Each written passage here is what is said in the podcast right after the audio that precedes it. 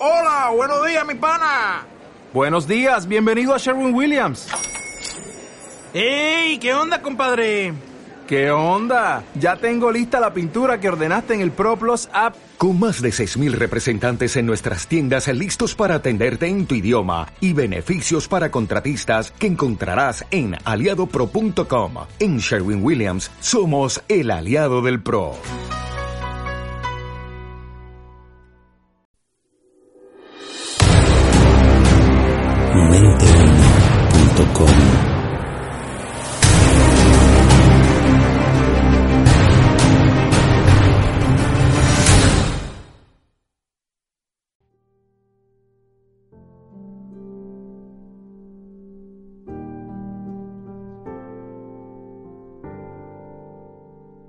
Pagar por enseñanzas espirituales.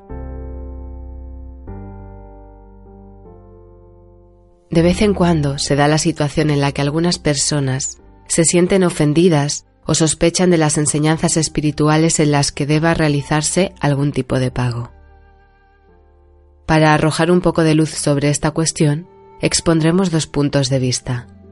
La experiencia compartida por el maestro y escritor Drumbalo Melquisedec y el punto de vista de un curso de milagros en el anexo Psicoterapia, propósito, proceso y práctica acerca de la cuestión del pago. Vamos a comenzar con el texto escrito por Drumbalo Melquisedec. Este se llama El dinero como flujo de energía y dice así. Todos hemos escuchado la advertencia, es más fácil que un camello pase por el ojo de una aguja a que un rico entre en el reino de Dios. Desde un punto de vista bíblico, el dinero, o al menos el amor al dinero, es la raíz de todo mal. Pero, ¿por qué? Desde un punto de vista espiritual, el dinero y el materialismo son ilusiones que esconden la verdadera naturaleza y significado de la vida. Si nuestro verdadero propósito involucra el recordar y vivir un viaje sagrado que lleva hacia la conciencia continua de la presencia de Dios, entonces la obsesión por la riqueza y las posesiones nos puede perder. Dicho esto, podemos darnos cuenta que algunos de los seres más avanzados espiritualmente que han caminado por la Tierra también han estado entre los individuos más acaudalados de sus culturas. San Germán y José de Arimatea vienen a la mente. Así que siento que el concepto del dinero se clarifica si podemos comenzar a percibirlo como energía. Cuando lo ponemos en ese contexto, el dinero es un flujo de energía similar a la energía de fuerza de vida, prana o chi, y que no es espiritualmente diferente de la energía cinética o atómica, de la electricidad, el calor o cualquier otra fuerza natural. Como con todas las formas de energía, el flujo de dinero sigue las leyes de la creación y como con todos los flujos de energía, el equilibrio es la clave. Los aparatos eléctricos solo funcionan con el flujo de corriente apropiado. Demasiado y los cables y el equipo se queman. Muy poco y nada funciona. Es lo mismo con el calor que nos mantiene calientes y confortables. Demasiado y nos quemamos. Muy poco y nos congelamos. Pero, ¿qué es demasiado para un ser humano? Como con todas las otras formas de energía, la respuesta a esto es una cuestión individual, dependiendo de la función y propósito en la vida. La cantidad apropiada de calor para hacer nuestros hogares confortables sería deplorablemente inadecuada para hacer herraduras para caballos. La cantidad de electricidad que una cámara digital utiliza Sería como una gota de agua en una cubeta para operar un refrigerador. La cantidad de dinero que es apropiado para otro es algo que no podemos juzgar, solo lo podemos determinar para nosotros mismos.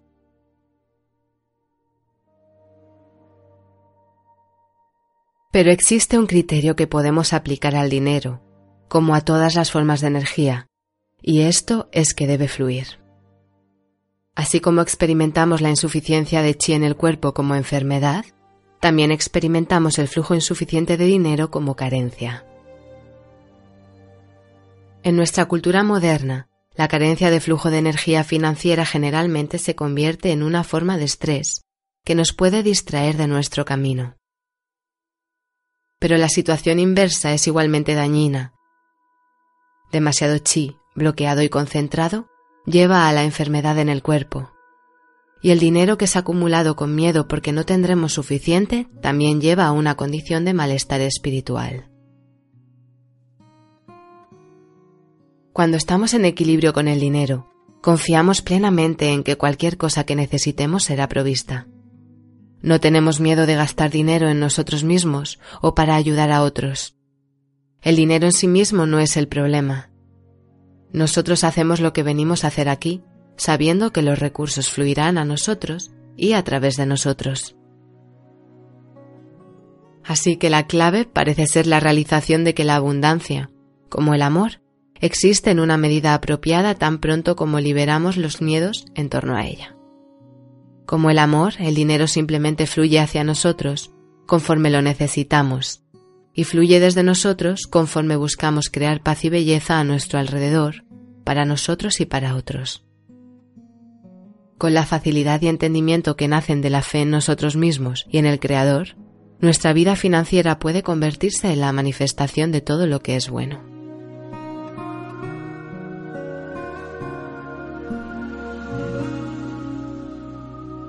¿Cómo puedes cobrar por enseñanzas espirituales?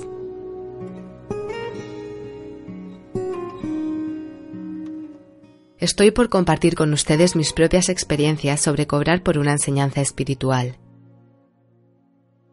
Esto que comparto es mi regalo en un nivel práctico para aquellos de ustedes que están enseñando información espiritual ahora, o especialmente para aquellos que están a punto de enseñar. Si eres un buscador, Tal vez esto te ayude a comprender el balance precario que los maestros espirituales deben encontrar si quieren permanecer en integridad con lo que te cobran para asistir a sus cursos. ¿Cómo comencé a enseñar? Hace casi 20 años mis guías me pidieron que enseñara lo que se me había instruido en los 12 años anteriores. Yo no sabía durante todos los doce años de mi entrenamiento que se me pediría esto, por lo que la petición me llegó de sorpresa. La petición también me causó un impacto, tanto que al principio dije que no. No quería hacer pública mi vida, solo estaba pensando en mí mismo. Pero durante un periodo de casi dos semanas, mis guías me dejaron clara la ley espiritual que dice que cuando recibes un regalo espiritual no lo puedes guardar solo para ti. Debe ser compartido con otros. Cuando vi la verdad de lo que me estaban diciendo, con renuencia acepté a enseñar lo que había aprendido. Conforme me dispuse a prepararme para enseñar un curso sobre la meditación Merkaba de ascensión y la geometría sagrada, las formas sagradas y las proporciones que generan la creación en la que vivimos, me encontré con un problema ordinario y cotidiano. ¿Debía cobrar dinero por este conocimiento espiritual o debía darse gratuitamente? Esta es una pregunta que nunca había entrado a mi mente hasta ese momento. Realmente no sabía qué hacer. Las tradiciones espirituales difieren. Mi primer pensamiento, debido a que yo asistía a escuelas católicas cuando estaba creciendo, fue que las enseñanzas debían otorgarse libremente. Muchos cristianos creen que porque Jesús regaló sus enseñanzas, los maestros espirituales de hoy también deben hacerlo. Pero durante los doce años anteriores, mis guías me habían estado mandando a todo el mundo, aprendiendo de diferentes fuentes, y los maestros espirituales y tradiciones con los que me encontré Todas plantean diferentes ideas sobre cobrar por el conocimiento espiritual. Durante varios de los doce años, por ejemplo, fui un sufí y la tradición sufí dice exactamente lo opuesto a la tradición cristiana. Los sufíes me enseñaron a no regalar nunca el conocimiento espiritual. Los maestros sufíes con los que estudié creían que debía existir un intercambio. Este no tenía que ser dinero, pero tenía que haber un intercambio, o el alumno se perdería la lección. Desde estos dos polos opuestos, comencé a contemplar qué hacer.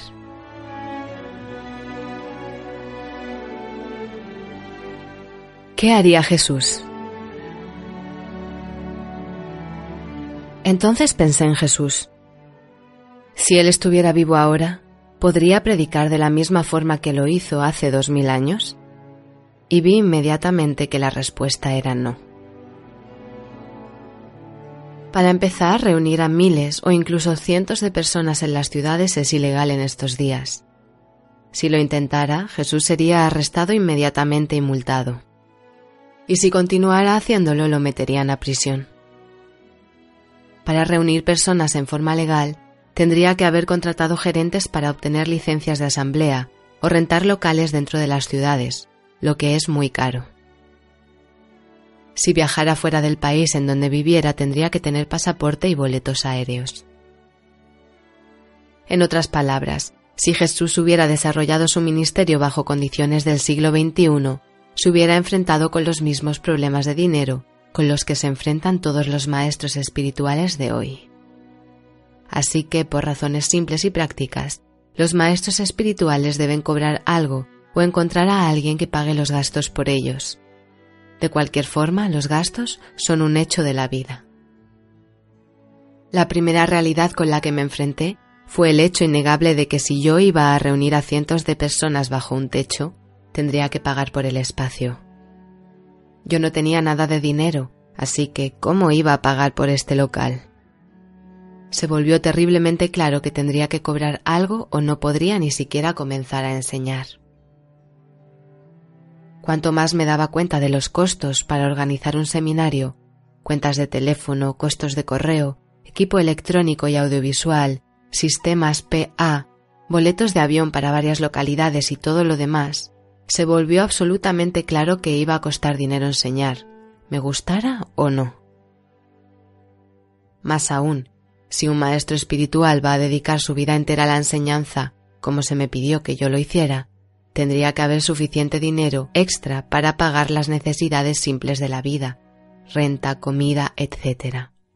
Y tomando todas estas cosas en consideración, me di cuenta de que lo que era importante en el mundo de hoy era que el intercambio del que hablaban los sufíes fuera justo.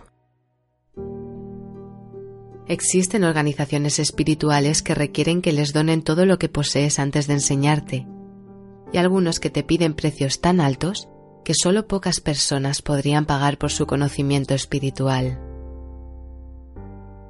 Una que no identificaré les pedía a los estudiantes que pagaran más de 100.000 dólares por la información. Estos son ejemplos extremos y en mi mente están equivocados. No son justos. Regalarlo. Después, cuando comencé realmente a enseñar, descubrí que no importa qué precio le pongas a la clase o seminario que estés enseñando. Para algunas personas será demasiado caro. Hay personas que son tan pobres, especialmente en otros países, que cualquiera que sea el precio es imposible para ellos. Mi primera solución a esto fue permitir lugares gratis para aquellos que no podían pagar. Y fue allí cuando comencé a experimentar directamente la razón del entendimiento sufí, de que nunca debes regalar el conocimiento espiritual. Yo realmente no sabía por qué los sufíes creían en esta idea, pero la respuesta se desplegaba ahora justo ante mis ojos.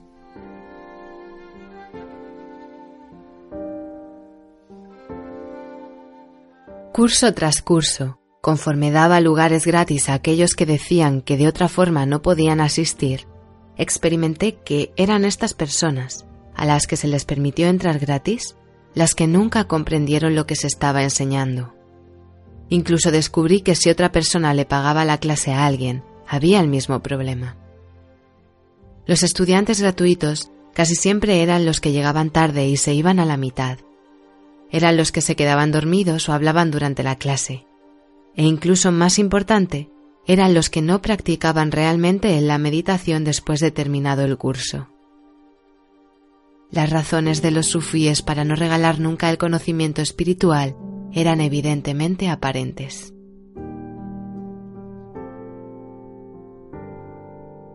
Un intercambio justo.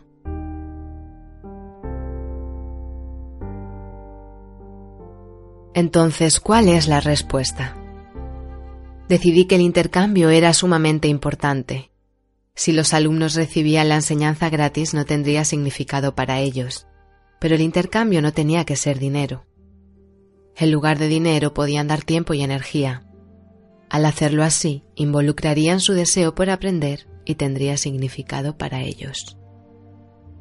Por lo que les propuse a aquellos que decían que no podían pagar que si donaban su tiempo como voluntarios en una institución beneficiaria como la Cruz Roja, suficiente tiempo, basado en 10 dólares por hora para pagar por el taller, entonces podían asistir gratis. Les pedí una carta de la institución para verificar su tiempo. Todavía hago eso actualmente. Y lo que es verdaderamente fascinante es que solo una persona de cada 50 realmente me toma la oferta. Aunque no estén trabajando y pudieran donar fácilmente su tiempo, resulta que la mayoría de los que piden venir a mis talleres sin pagar no lo están haciendo por un profundo deseo espiritual, sino simplemente porque quieren obtener algo por nada.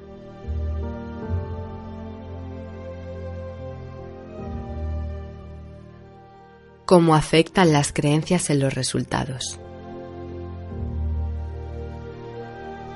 Otra parte de la ecuación de pagar por el conocimiento espiritual es que lo que sea que creamos que es verdad sobre el dinero afecta el resultado.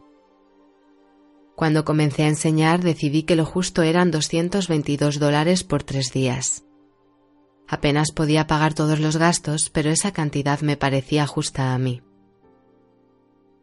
Sin embargo, mi secretaria que arreglaba los cursos y hablaba con los estudiantes potenciales, pensaba que esta cantidad era excesivamente alta.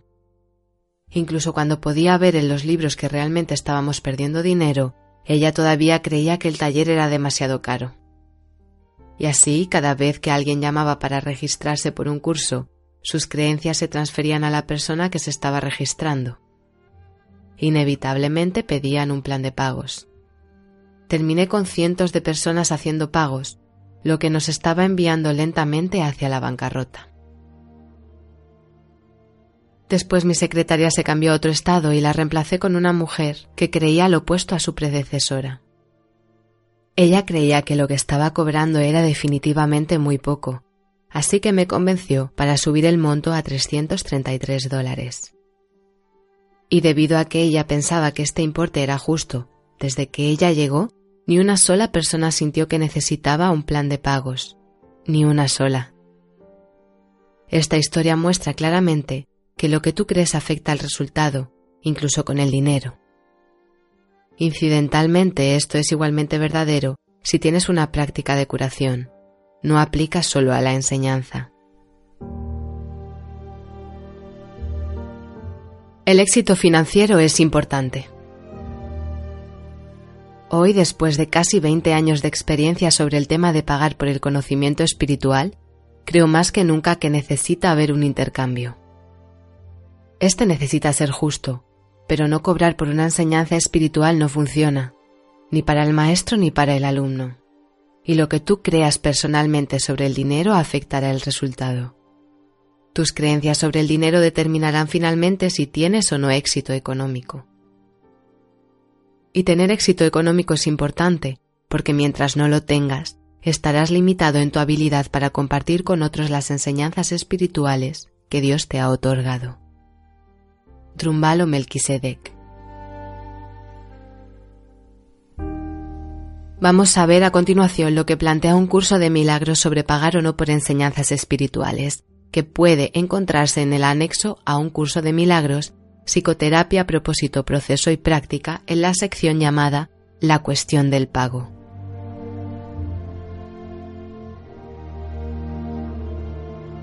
La cuestión del pago. Nadie puede pagar por la terapia porque la curación es de Dios y Él no pide nada. Sin embargo, es parte de su plan que todo en este mundo sea utilizado por el Espíritu Santo para ayudar a cumplir con el plan. Incluso un terapeuta avanzado tiene ciertas necesidades terrenales mientras permanece aquí.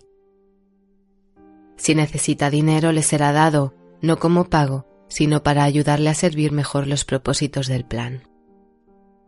El dinero no es malo, no es nada, pero nadie aquí puede vivir sin ilusiones, pues aún ahí debe esforzarse por lograr que todo el mundo acepte la última ilusión en todas partes.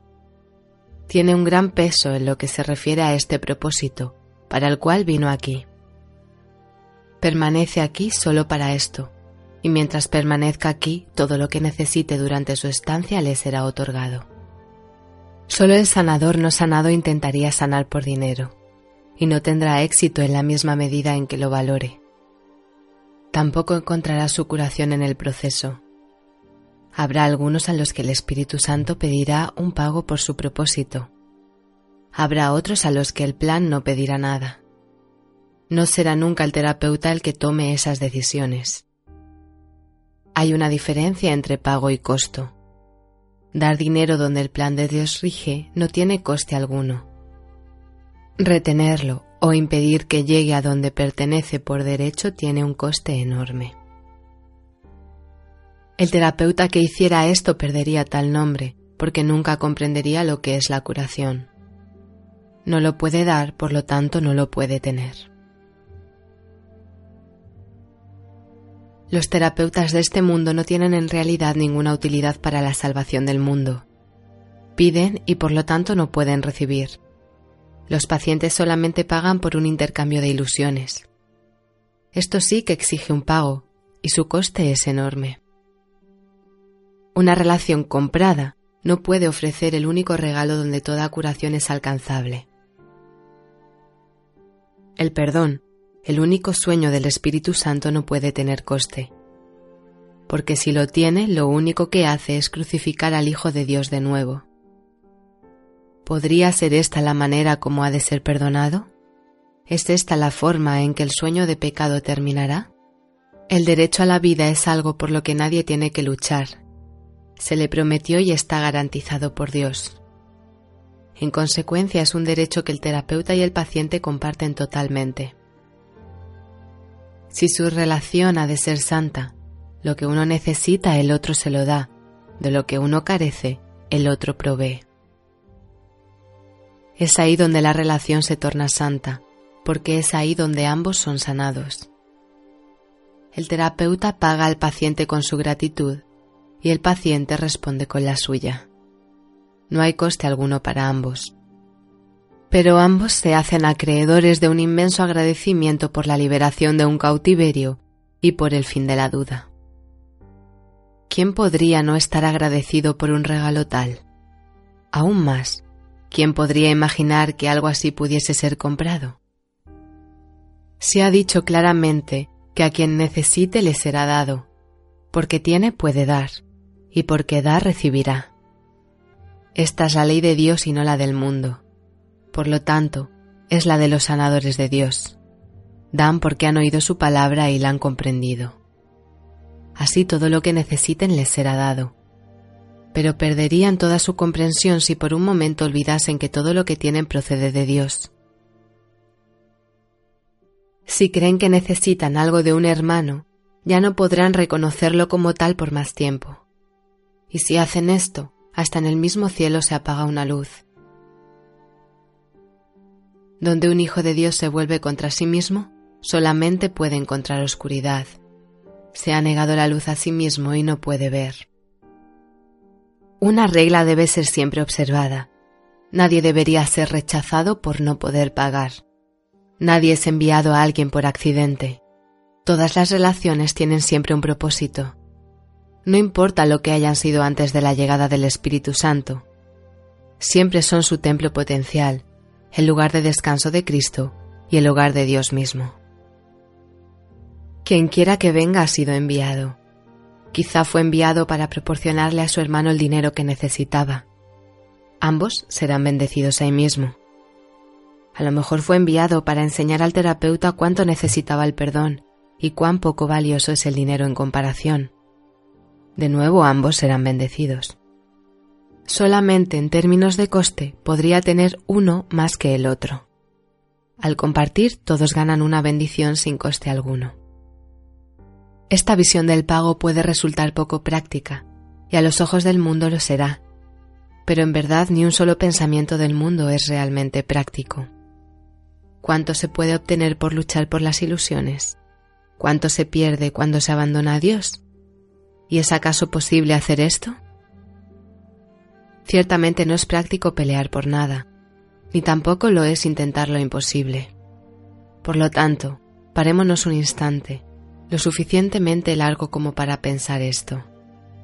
Quizá has estado buscando la salvación sin saber dónde hacerlo.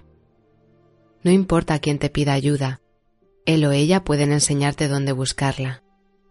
¿Qué mayor regalo que este se te podría ofrecer? ¿Qué mayor regalo podrías tú ofrecer?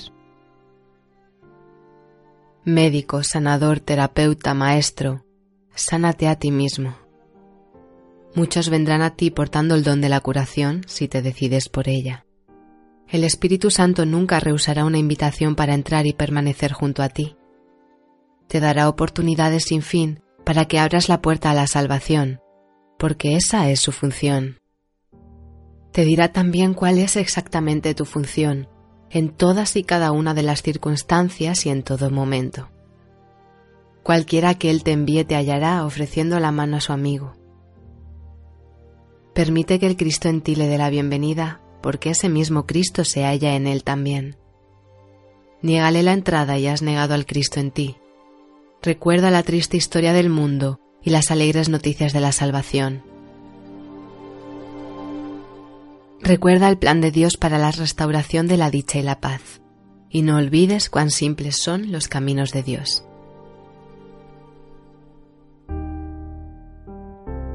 Nuestra experiencia.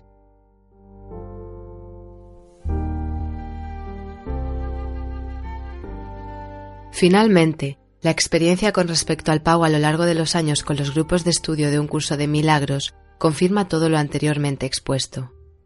La actitud hacia el dinero por parte de quienes no creen poder tenerlo es la misma que con respecto a la sanación, como regla general. Cuando hemos ofrecido acceso a la enseñanza de forma gratuita, el resultado siempre ha sido el mismo. En poco tiempo la persona abandona el estudio. Por eso nunca se maneja el tema como una cuestión económica, sino de actitud. Cuando el dinero es un obstáculo, tanto para asistir a un grupo de estudio como para un proceso terapéutico, las circunstancias mentales suelen ser siempre las mismas. Falta de autoestima, resistencia al cambio, pensamiento miserable, sensación de pérdida o injusticia, creencia en que el sacrificio ofrece algo valioso, etc. Hace algunos años llegó claramente la indicación de que no debía cobrarse por la enseñanza. El ejercicio de la actividad conllevaba bastantes gastos en alquiler de salas, viajes, algunos de ellos internacionales, medios técnicos, material de estudio, comida, etc. Sin embargo, debido a que la indicación de no cobrar era clara, seguimos esa dirección y únicamente recibíamos lo que los estudiantes ofrecían voluntariamente. Entonces pasó algo interesante. La cantidad de estudiantes se triplicó, pero el nivel de aprendizaje de los grupos de estudio se vio seriamente afectado. Por ser una actividad gratuita, los grupos se llenaron de personas sin ningún tipo de compromiso con el aprendizaje, que acudían por entretenimiento más que por otra cosa, e interrumpían continuamente con comentarios superficiales y fuera de lugar a sus compañeros realmente interesados. Eran estos últimos, sin embargo, los que sostenían económicamente la actividad gracias a sus aportaciones voluntarias. La situación se mantuvo así por más de un año. Los gastos siempre se cubrían y en ese sentido nunca faltó nada. Pero la falta de seriedad de los estudiantes de pensamiento miserable estaba afectando seriamente al resto, por lo que se vio claramente que no era práctico, si se quería ofrecer una enseñanza de calidad, que se continuara con esa situación. La idea de que había que establecer un precio asequible llegó entonces con mucha claridad, y cuando finalmente se hizo, la profundidad del aprendizaje y el buen funcionamiento grupal se restableció nuevamente, permitiendo un espacio ahora sin interrupciones a aquellos que realmente estaban comprometidos con el aprendizaje. La mentalidad miserable siempre busca obtener, y debido a ello, hace exigencias amparándose en principios espirituales que conoce de oídas y que interesadamente repite como un loro pero sin haber entendido nada se basa en fantasías obtenidas de libros de historias espirituales de antiguos maestros y discípulos, reales o inventados, de alguna época pasada. Debido a la ignorancia más profunda y a no haber estado nunca realmente involucrado con personas que se dedican a la enseñanza seriamente, no llega a distinguir esas imágenes mentales ficticias de una situación contemporánea que nada tiene que ver con eso.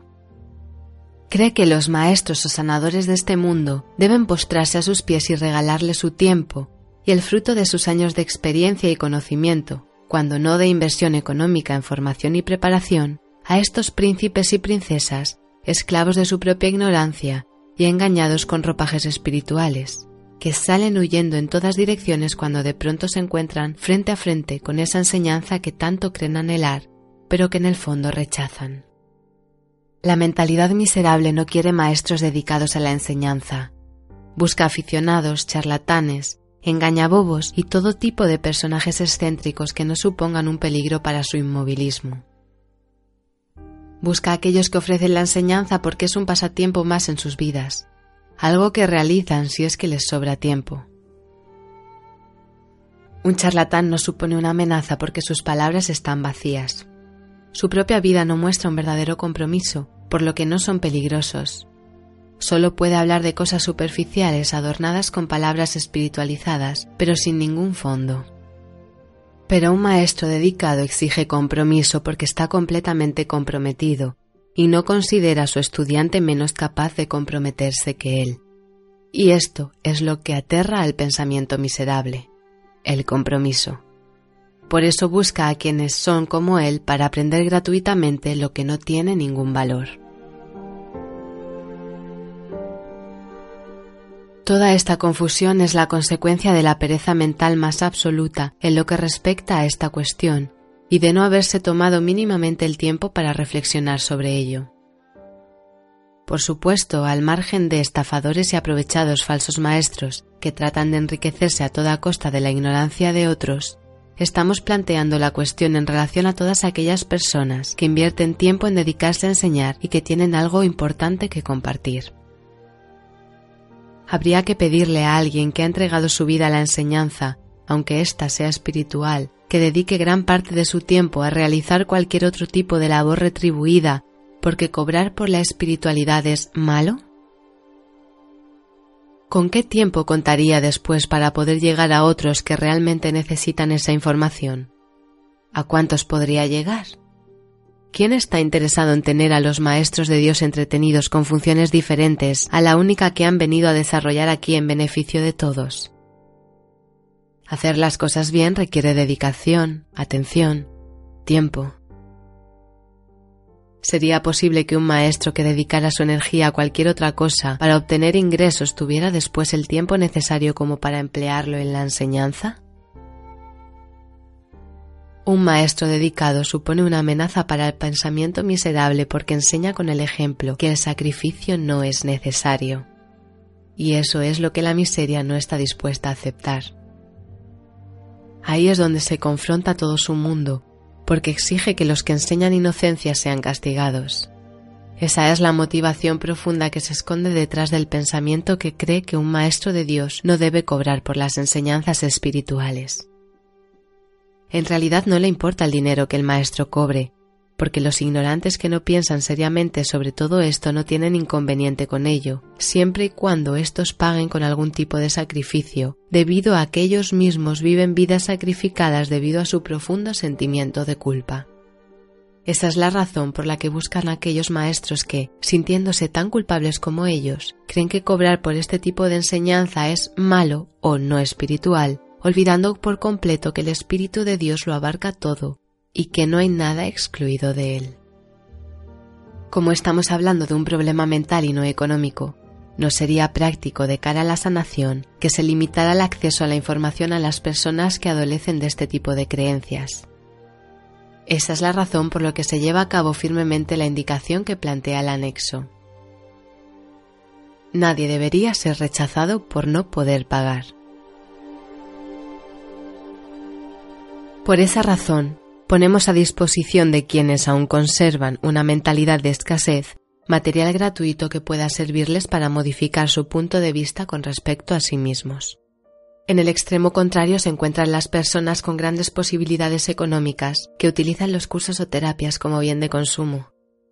Al considerarlas como cualquier otra cosa que se puede comprar y por lo tanto controlar, tampoco pueden beneficiarse de la enseñanza, ya que cuando ésta se adentra demasiado peligrosamente en su acomodado sistema de pensamiento, rápidamente la abandonan en busca de nuevos cursos de moda que consumir.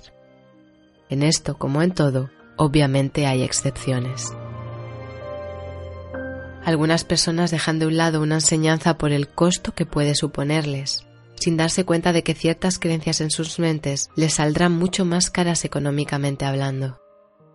La cantidad de cosas y situaciones costosas en las que la mente se embarca para tratar de apaciguar la ansiedad, el miedo o simplemente autocastigarse es infinita.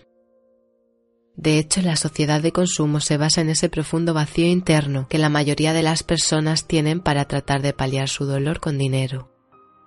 Por todo lo anteriormente citado, el dinero a pagar con respecto a las enseñanzas o terapias relacionadas con la espiritualidad debiera ser algo ya superado y dejado a un lado, una mera transacción al alcance de todas las personas que realmente estén interesadas en su salud mental y emocional, teniendo claro previamente el orden de prioridades que quieren tener en sus vidas.